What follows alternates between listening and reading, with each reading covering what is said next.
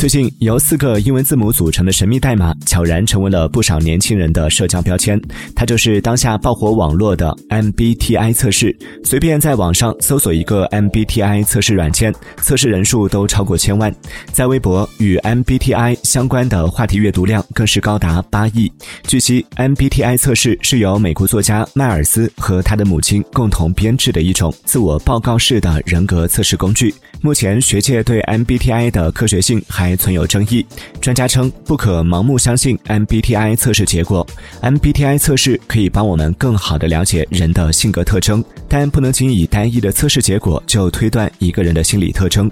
要想真正考察一个人，必须用多种方法，从多个角度来考察，再用心理测试结果进行辅助分析，这样才能得出一个比较可靠、客观的结果。